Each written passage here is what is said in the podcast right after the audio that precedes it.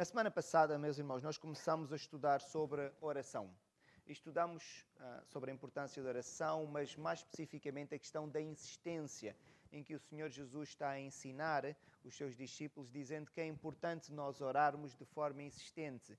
E o Senhor Jesus conta ali uma história, uma parábola para ilustrar precisamente a importância da insistência, dizendo que, na história que o Senhor Jesus contava, se pessoas más, por maus motivos, conseguem fazer coisas boas, muito mais um Deus bom fará coisas boas pelos bons motivos. E aquilo que nós devemos fazer então é orar insistentemente. Aquilo que nós também vimos na semana passada e de certa forma ajuda, se calhar, a compreendermos uh, muito do que acontece nas nossas orações, porque nós oramos e grande parte das nossas orações, podemos dizer, nós não vemos uma resposta.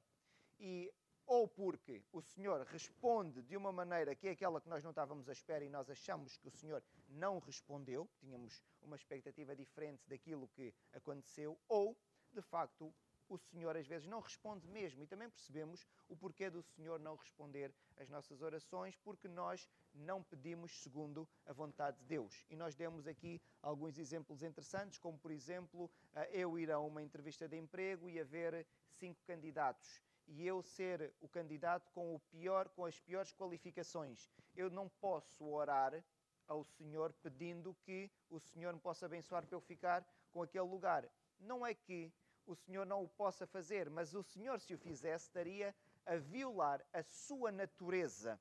E o Senhor, como é justo por natureza, ele não pode fazer que um filho seu passe à frente de outra pessoa simplesmente porque é seu filho. E o Senhor não faz isso, porque ele é justo. Então ele vai querer que os seus filhos orem para que naquele concurso quem tem poder de decidir decida justamente. Só que nós não oramos assim. Eu oro para eu ficar com o lugar. Então o Senhor está a ensinar que nós devemos orar insistentemente. Ele dá-nos a garantia que nos vai responder quando nós oramos de acordo com a sua vontade, considerando sempre a natureza deste Deus. E o Senhor continua na passagem que vem de seguida, a ensinar sobre oração, e é isto que nós vamos estudar então ah, nesta manhã, continuando a falar sobre a oração, só que agora não na perspectiva da insistência, mas na atitude que o Filho de Deus deve ter quando ora. Então agora nós vamos falar sobre a importância da humildade, que é a atitude que o crente deve ter durante a oração e a atitude que o crente deve ter diante de Deus em qualquer ação da sua vida. Vamos abrir então as nossas Bíblias no livro de Lucas, no capítulo 18, e nós vamos ler do versículo 9 até o versículo 14. No Evangelho de Lucas, no capítulo 18, e nós vamos ler dos versículos 9 até o versículo 14. E a palavra do Senhor diz o seguinte: Propôs também esta parábola a alguns que confiavam em si mesmos por se considerarem justos e desprezavam os outros. Dois homens subiram ao templo com o propósito de orar, um fariseu e o outro publicano. O fariseu, posto em pé, orava de si para si mesmo, desta forma: Ó oh Deus, graças te dou porque não sou como os demais homens, roubadores, injustos e adultos, nem ainda como este publicano. Jejuo duas vezes por semana e dou o dízimo de tudo quanto ganho. O publicano estando em pé longe, não ousava nem ainda levantar os olhos ao céu, mas batia no peito, dizendo: Ó oh Deus, se é propício a mim, pecador. Digo-vos que este desceu justificado para a sua casa, e não aquele, porque todo o que se exalta será humilhado, mas o que se humilha será exaltado. Então, o Senhor Jesus, a ensinar aqui sobre a atitude que o crente deve ter na oração, ele vai mais uma vez contar esta história, esta parábola. Vemos que o Senhor Jesus utiliza muito esta estratégia pedagógica que é contar uma história para as pessoas conseguirem perceber melhor a verdade que ele quer ensinar. E nós devemos começar sempre pelo contexto. É importante nós percebermos que o Senhor Jesus estava a ensinar sobre a oração. E ele agora continua a falar sobre a oração. E ele estava a ensinar sobre a existência na oração. E havia naturalmente pessoas daquelas que estavam ali a ouvir aquilo que o Senhor Jesus Cristo estava a dizer, que provavelmente podiam pensar: mas isto é um problema que eu não tenho. Eu oro várias vezes por dia. havia judeus ortodoxos que faziam religiosamente as orações que eles consideravam as quase obrigatórias, que era a oração das nove, das nove horas, o equivalente às nossas nove da manhã, o meio-dia e as três da tarde. E muitos deles, até quem vivia ali próximo do templo, nestas horas de oração, dirigia-se ao templo para fazer a sua oração. E provavelmente outros faziam também estas orações sem se deslocarem ao templo. Então consideravam que eles já cumpriam isto que o Senhor Jesus Cristo estava a falar, que era importante a pessoa orar de forma insistente. Mais ainda, havia pessoas que eram quase especialistas em oração. Havia crença naquela altura e ensinava-se que uma oração, quanto mais extensa, mas era do agrado do próprio Deus. Tanto que o Senhor Jesus Cristo, a certa altura, diz que não faz sentido estarmos a orar repetidamente, dizermos sempre as mesmas coisas nas orações. E eles faziam-no porquê? Para tornar a oração muito extensa, porque acreditavam que quanto mais extensa fosse a oração, mais Deus se agradaria da oração. Então, meus irmãos, considerando que o Senhor Jesus Cristo, quando está a ensinar sobre oração, falando da importância de orarmos continuamente, algumas pessoas que ali estavam considerarem: este é um problema que eu não tenho. Então eu creio que o Senhor Jesus Cristo faz questão de agora dizer que não basta apenas ser insistente na oração. A atitude que se tem quando se ora também é importante para Deus poder ouvir a oração e justificar aquela pessoa que ora, o pecador. Então o Senhor Jesus Cristo agora vai não falar da insistência, porque já tinha falado anteriormente, vai agora falar da atitude e por isso conta-nos então esta parábola.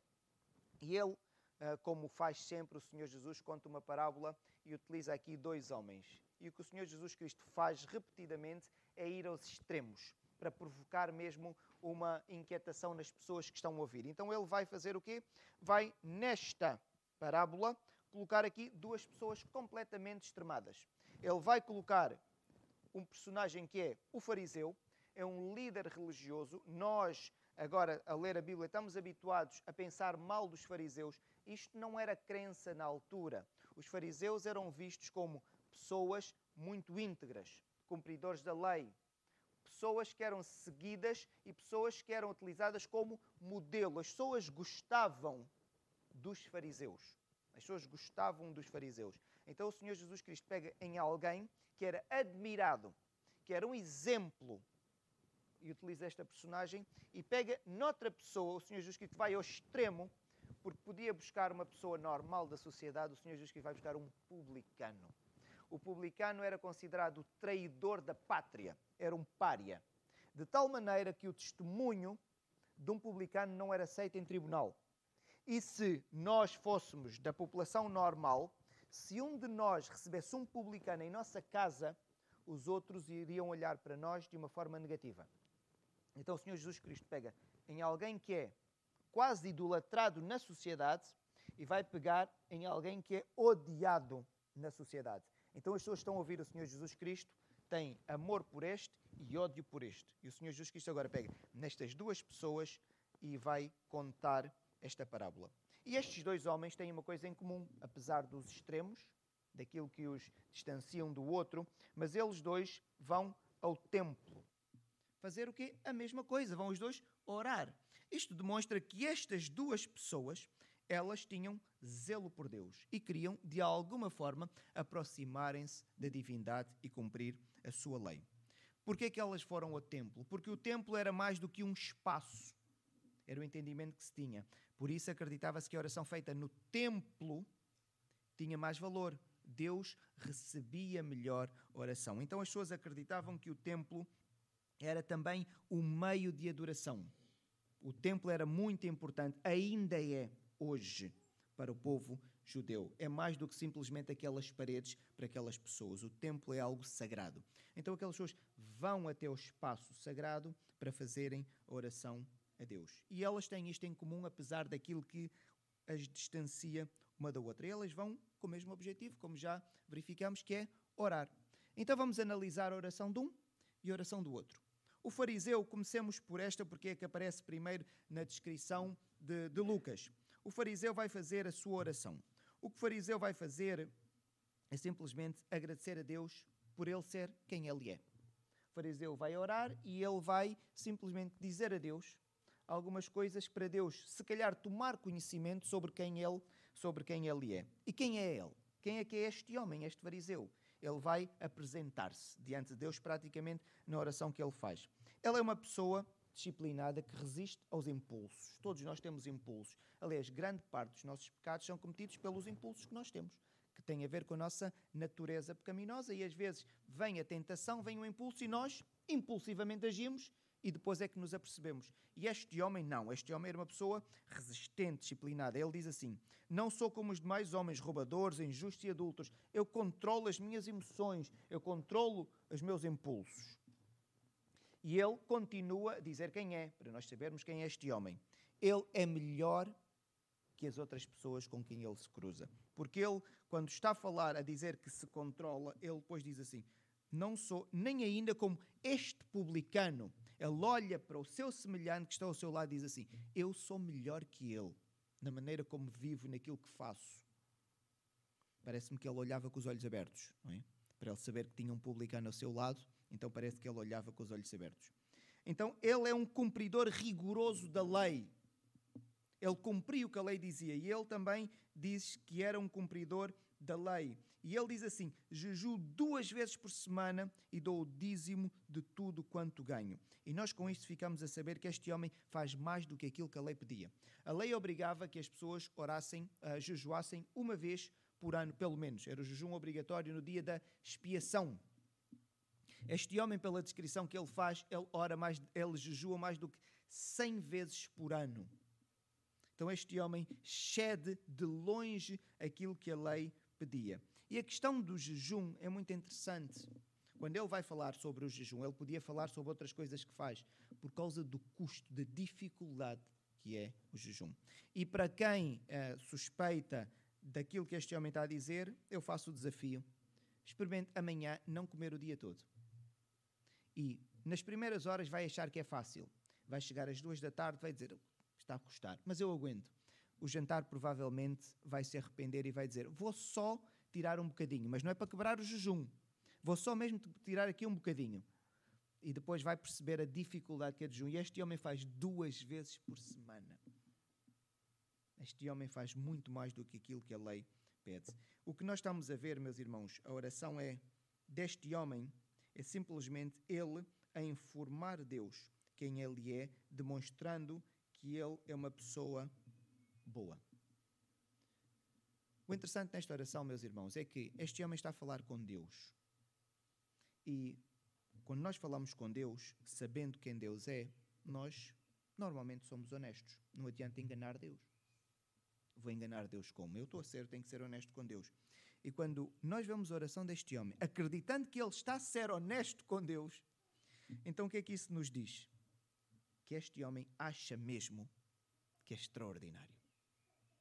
Ele acha mesmo que é extraordinário. Uma coisa é ele dizer isto ao outro. Ele podia tentar enganar ou impressionar. Agora, nós não enganamos Deus, Deus sabe todas as coisas. Ele acha de facto que é mesmo isto que ele está a tentar passar.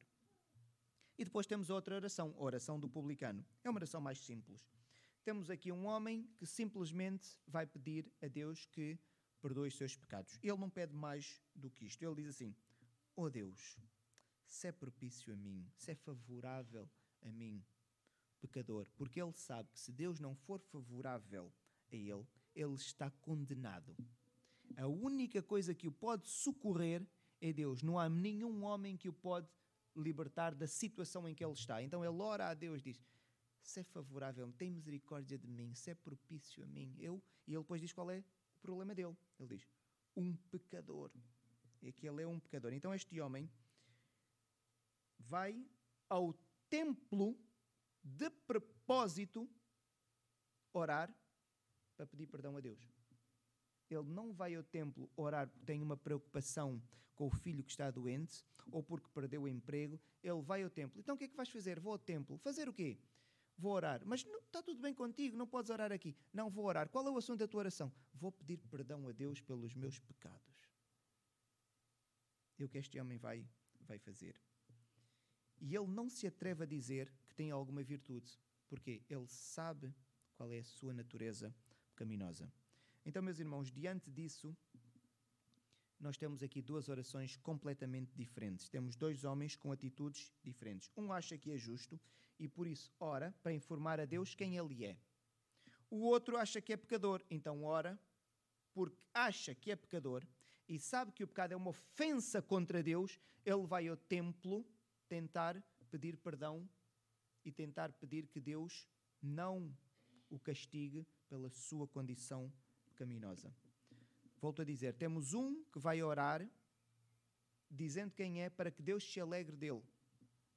E temos outro que tem temor a Deus e tem medo daquilo que lhe possa acontecer porque é pecador.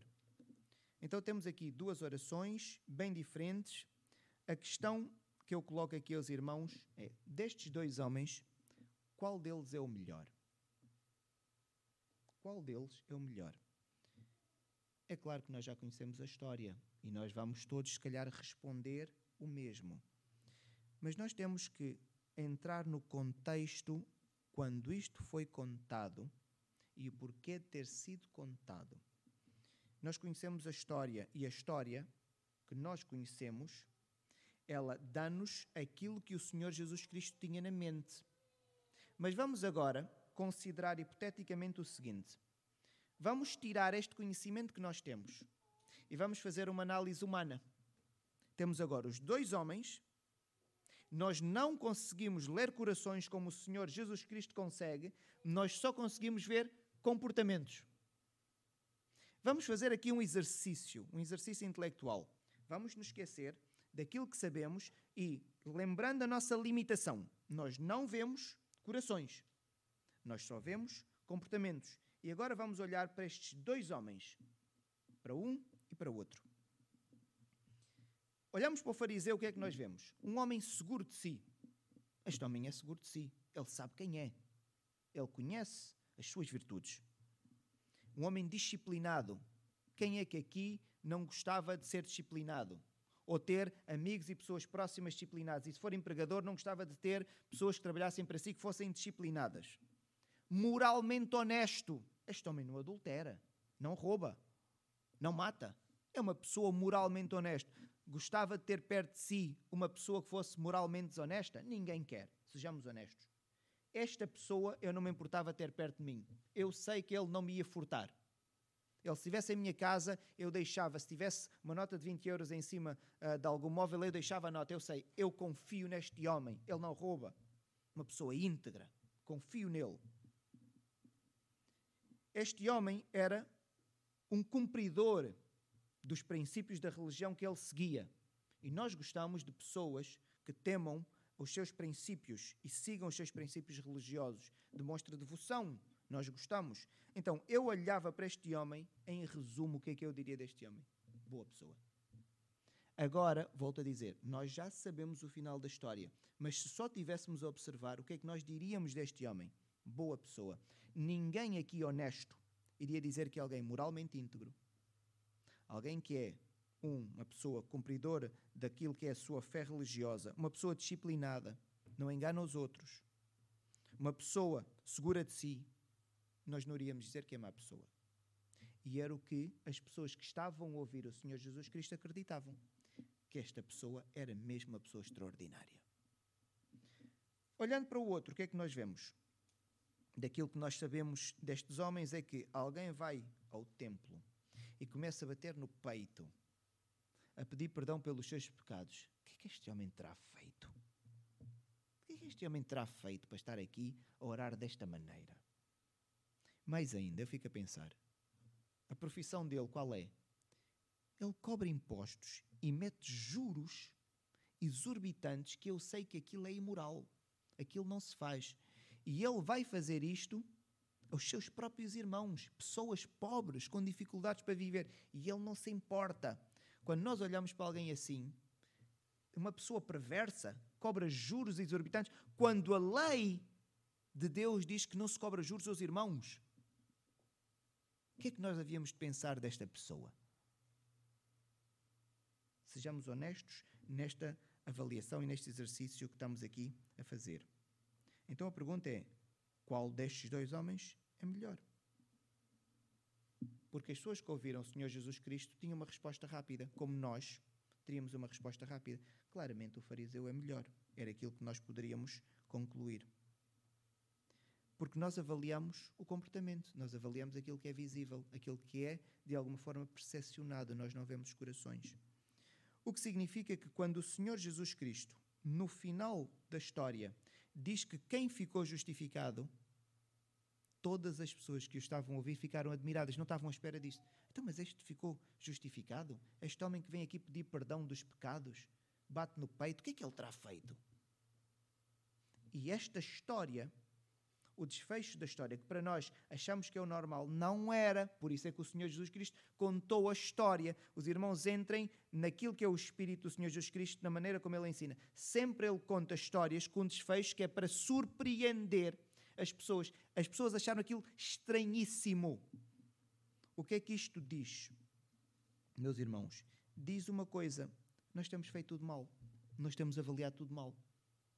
Nós andamos a viver fazendo avaliações uns dos outros, não devíamos fazer, mas quando fazemos, fazemos tudo mal.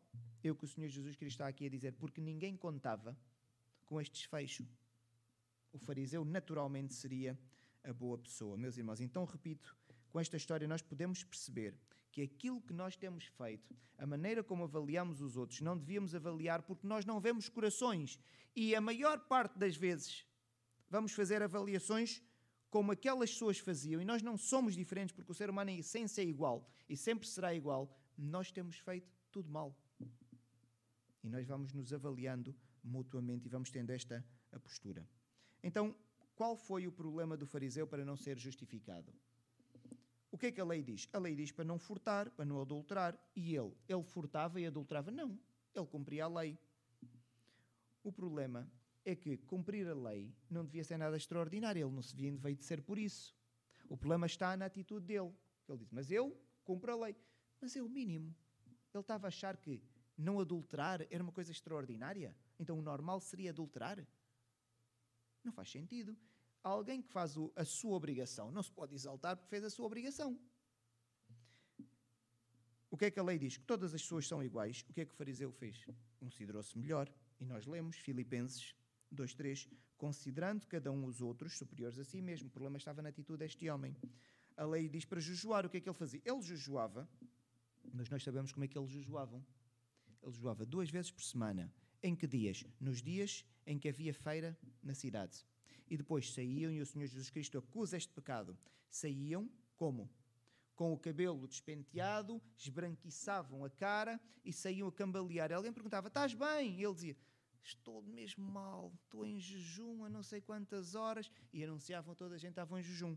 Quando o Senhor Jesus Cristo ensina e diz assim: Tu, porém, quando jejuares, unge a cabeça e lava o rosto, com o fim de não parecer aos homens que jejuas, e sim ao teu pai em secreto. Ninguém devia saber, mas este homem faz questão de dizer que jejua duas vezes. O problema não era ele jejuar, o problema era a atitude deste homem que ele não tinha de anunciar. Então ele jejuava porquê? Para que as outras pessoas soubessem que ele era bom. O problema estava na atitude do homem. Dar o dízimo, a lei diz. E ele fazia o quê? Ele dava o dízimo. Só que ninguém precisa saber que ele dava o dízimo. Agora vejam o que é que, que, é que o Senhor Jesus Cristo. Ao dares a esmola, ignora a tua mão esquerda o que faz a tua direita. Ou seja, é tão secreto que o Senhor Jesus Cristo até utiliza aqui esta imagem que se uma mão dá, a outra nem sabe. Que é impossível, não é? As duas mãos são minhas. Mas é para ele mostrar que a oferta é tão secreta que nós não devemos anunciar. E este homem, quando dava as molas, nós sabemos que o Senhor Jesus Cristo também acusa. Quase tocava-se uma buzina e ele dizia: Vou dar uma esmola e traz, só tenho uma nota. E depois pousava assim para toda a gente ver. O problema não estava na ação do homem, estava na atitude do homem, no porquê dele fazer aquelas coisas, meus irmãos. Então, aquilo que o Senhor Jesus aqui condenou não foi ele ter feito aquelas coisas, foi a razão pela qual ele fez. A razão pela qual ele fez. Então, qual é que é a atitude certa? Esta passagem fala de duas orações. Uma é feita por alguém que cumpre a lei e sente-se orgulhoso por isso, sente-se vaidoso porque cumpre a lei, e a outra é feita por alguém que não tem sequer coragem de levantar a cabeça. Não consegue, porque considera a sua condição pecaminosa. E ele não consegue. Que tipo de homem Deus quer? Agora temos duas posturas diferentes, duas atitudes diferentes no ato de oração. Qual é aquela que Deus se agrada? Porque a história é precisamente para o Senhor Jesus ensinar qual é a postura que devemos ter quando oramos, não é? Deus quer homens que se humilhem quando oram. Deus quer que as pessoas fiquem com a cabeça curva, não sintam que tenham autoridade ou coragem sequer de levantar a cabeça. E a pessoa deve curvar-se diante de Deus. Então a importância da humilhação está na atitude. Porquê? Só se humilha quem tem noção verdadeira, correta, da sua condição diante de Deus. O fariseu não tinha noção da sua condição diante de Deus. Ele estava a ser honesto, estava, eu acredito que estava, mas ele não tinha noção correta de quem ele era e de quem Deus era. Por isso é que ele diz: Deus, eu venho aqui dizer-te que eu sou muito bom ele estava à espera que Deus dissesse: Boa, és muito bom. Mas Deus sabe que ele é um pecador.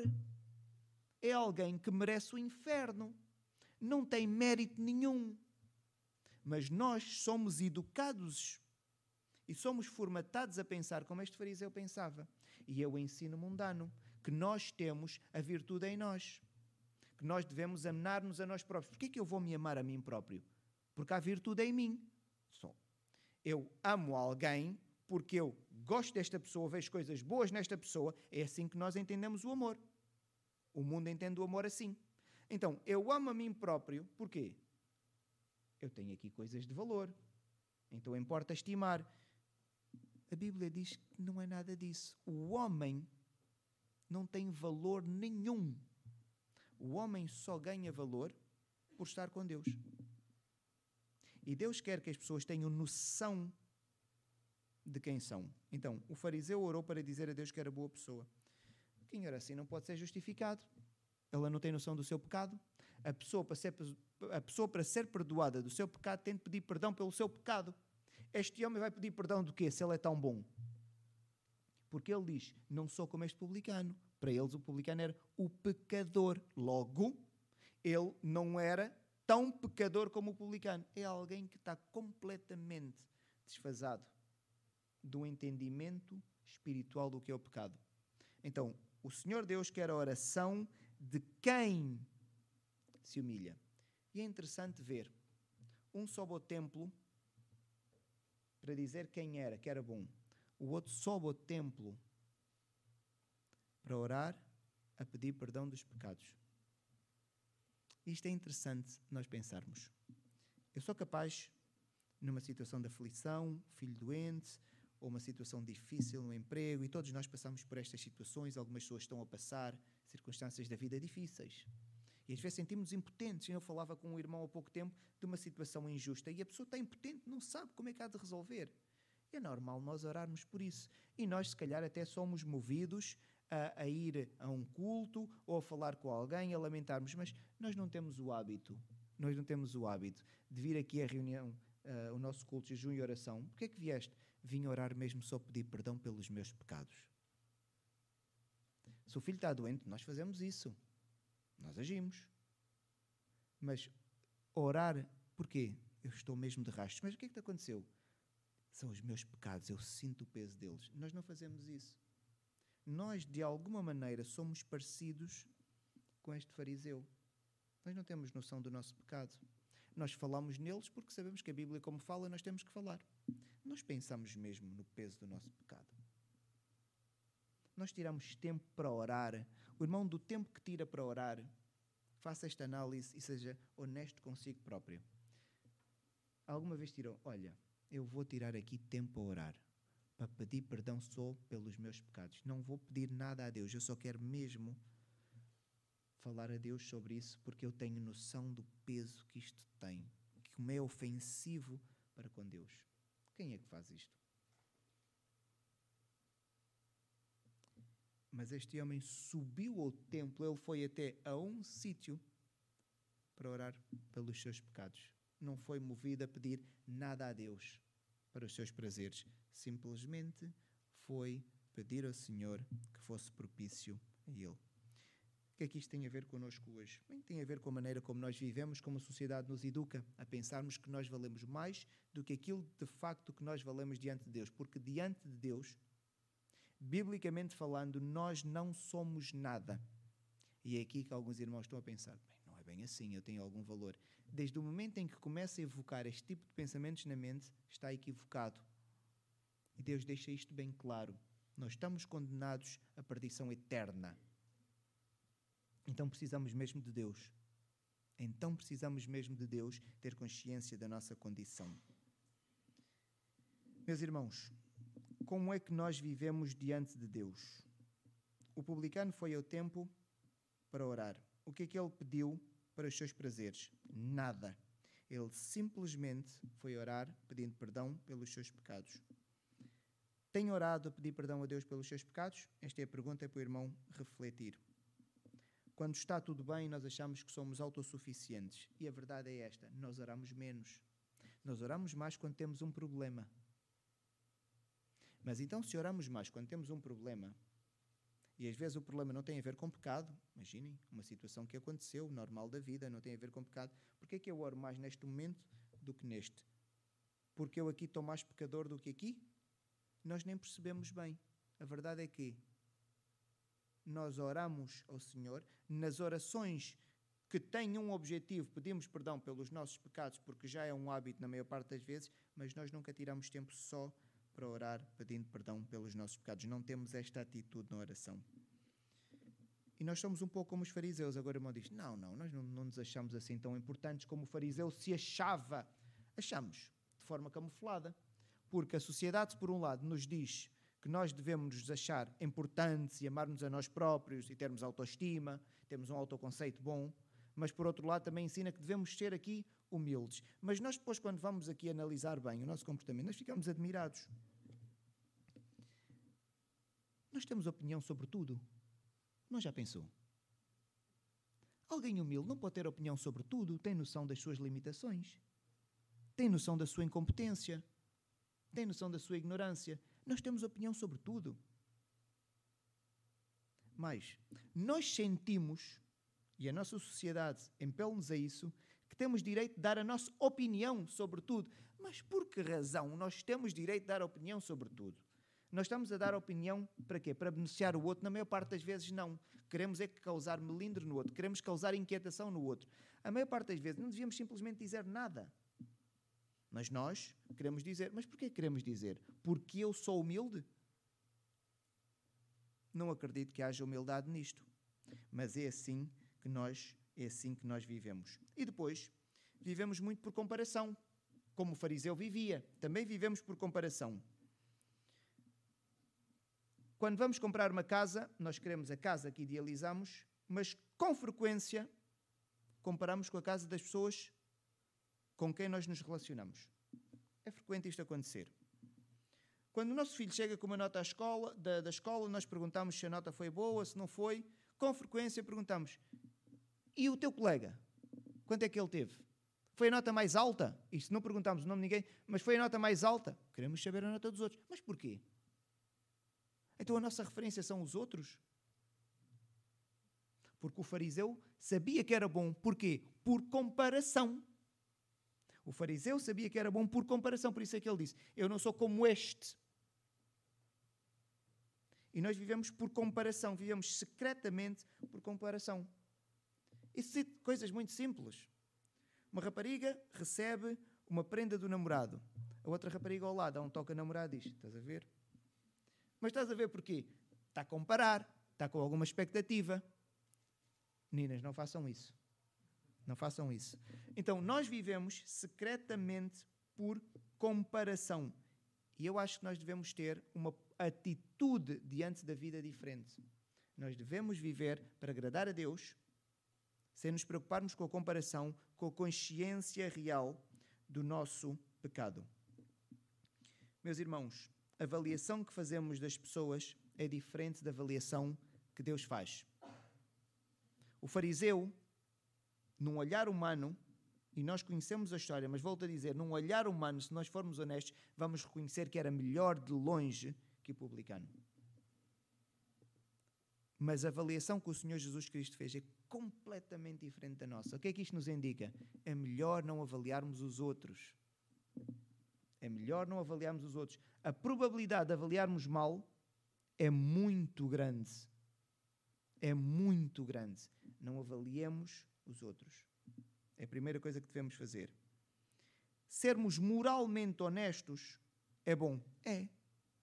Mas não nos torna virtuosos, porque só estamos a cumprir a lei. Não estamos a fazer mais nada de extraordinário. Estamos a fazer a obrigação. Tanto que quem não faz é preso, mas o governo não anda a dar bónus a quem não adultera. Está a fazer aquilo que é o normal, aquilo que era o esperado. Está a fazer aquilo que se espera de alguém sério não é? Então, ser moralmente honesto não nos torna virtuosos diante de Deus, para ninguém achar-se que é melhor que o outro porque é moralmente honesto e que Deus vai agradar-se de si. Não. Isto é aquilo que se espera. Deus só pode ser adorado por pessoas humildes, independentemente da sua condição pecaminosa. Porque aquele publicano, nós por um lado temos a tendência de quase odiar os fariseus e depois temos quase uma tendência de nos apaixonarmos pelo publicano. Os publicanos não eram boas pessoas, não vamos sair daqui enganados, meus irmãos. Eram cobrador de impostos vis. Enganavam mesmo os outros, deliberadamente. Eram desonestos. Eram desonestos. Roubavam aos seus próprios irmãos. Aos seus próprios irmãos. Mas Deus quer ser adorado por pessoas que se humilham diante de si, independentemente da sua condição pecaminosa. Deus quer que a pessoa, independentemente de quem é a pessoa, Deus quer que a pessoa caia em si. E eu adoro. Termino com a famosa história do rei Davi. O rei Davi cometeu dos piores pecados. Se nós tirássemos Deus da equação da história de Davi, eu não sei se haveria algum homem mais perverso que Davi. Eu não sei se haveria um homem mais perverso que Davi. O que Davi fez, nós lemos a Bíblia e não temos noção, é ultra perverso. Nós não temos palavras. Davi dá um homem, primeiro, rouba-lhe a mulher, utiliza a sua autoridade de rei, rouba a mulher de um homem. Segundo, o homem está a lutar por ele e ele está a descansar no palácio. Mau rei. Terceiro, manda matar o homem. E mandar matar o homem, vejam como é que ele manda matar o homem. Ele diz ao homem: leva esta carta. E o homem leva uma carta no bolso. Porque ele sabe que o homem vai respeitar porque ele é rei, não vai abrir a carta. Davi sabe, utiliza a sua posição, o mesmo abuso de poder. E o homem leva a carta que Davi lhe dá. E o homem chega ao destinatário e tira a carta e dá Toma a carta ao general do exército de Davi. O general abre a carta e o homem provavelmente à sua frente e a carta dizia assim: Olha, Joabe, esta carta que eu te estou a enviar é para colocares o homem que a trouxe na frente do exército para morrer. E Davi dá ao homem para levar a carta que é a sentença de morte. Os irmãos já viram alguma coisa mais perversa do que isto? Na Bíblia é difícil encontrar é uma perversão total. Eu não queria ter um amigo assim. O que é que se espera de uma pessoa que manda matar assim, depois de tudo o que fez antes? Mas Davi era um homem que tinha o coração como o coração que Deus quer. Davi pecou e desta forma violenta. Mas quando Davi se ajoelhava diante de Deus, era como aquele publicano. Ele pedia perdão e nunca mais mandou matar ninguém daquela maneira. Ele arrependia-se seriamente, o coração quebrantava. E vemos a maneira sempre como Davi aparecia diante de Deus, nunca teve arrogância, nunca disse que era bom, nunca. É a atitude que o Senhor Deus está à espera que o crente tenha. A atitude de alguém que diante de si se ajoelhe se dobre. E Davi, vejam todas as orações de Davi E quando Davi, por ser este homem com esta atitude, quando lhe chamam a atenção do seu pecado e ele percebe, ele não tenta, como nós fazemos muitas vezes. Isso, mas acontece a todos. Quer dizer, foi num momento de impulsão. Quer dizer, ele, eu, eu não disse para matar, eu só disse para meter ali à frente do exército, mas não, não disse diretamente para matar. Davi não tenta dar a volta. Davi é tão humilde que ele diz: tem razão. Aceita logo, aceita logo a sua condição de pecador que lhe está a ser ali apresentado. Qual é a nossa atitude diante de Deus? E porque o texto é sobre oração, é quando estamos diante de Deus a falar com Deus. É isto que nós devemos pensar. Mas, tenho orado a pedir perdão pelos seus pecados. Sem ser a oração de circunstância que nós fazemos, entretanto, dizemos ali uma frase: perdoa os nossos pecados. Temos orado, tirado tempo para orar a pedir perdão. Só pede perdão quem tem noção do seu pecado. Que o Senhor nos possa dar uma atitude correta diante dele e uma atitude correta na oração. Senhor nosso Deus, louvado seja o teu nome, Deus Todo-Poderoso. Olhando para ti, Pai, e olhando para nós, percebemos que não há comparação. Somos seres miseráveis, frágeis, sem mérito algum, Pai. E com o pecado acrescido de acharmos que temos méritos, que isto ainda nos torna menos meritórios. Tem misericórdia de nós, Pai.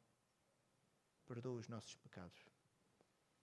Dá-nos consciência deles, Pai, dos pecados que nós fazemos, os nossos pecados também por ignorância, para podermos pedir perdão a Ti, Pai. Ensina-nos a educarmos os nossos filhos nesta consciência de que diante de Ti toda a gente se deve dobrar, que não haja o orgulho, a vaidade que este mundo ensina que nós devemos ter. E é isto que faz com que depois tenhamos vidas imorais e, e que te ofendem. Porque achamos que os nossos desejos são mais importantes do que obedecermos a tua palavra.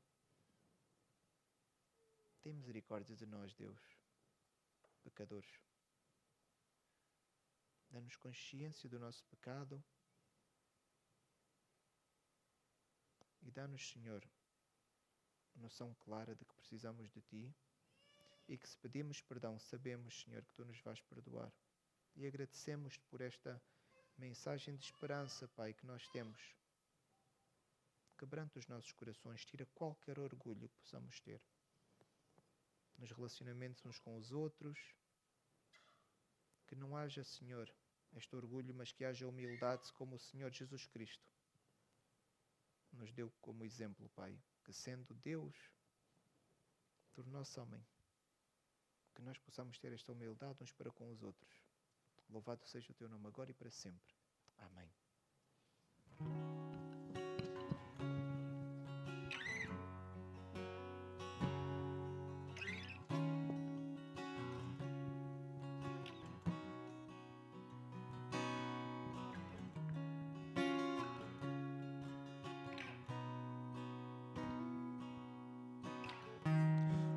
Estou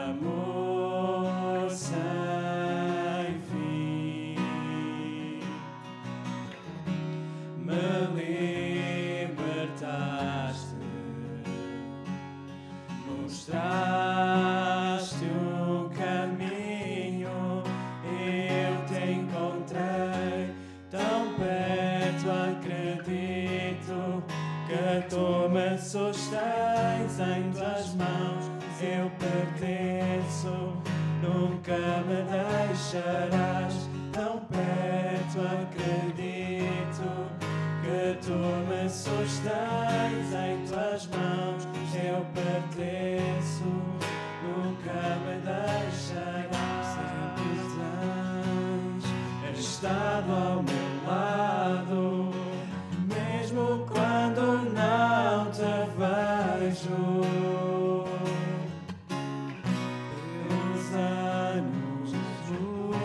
mostraste mais de ti, mais de ti. Tão perto acredito que tu me sustens em tuas mãos, eu pertenço, nunca me deixarás. Tão perto acredito que tu me sustens nunca me deixarás.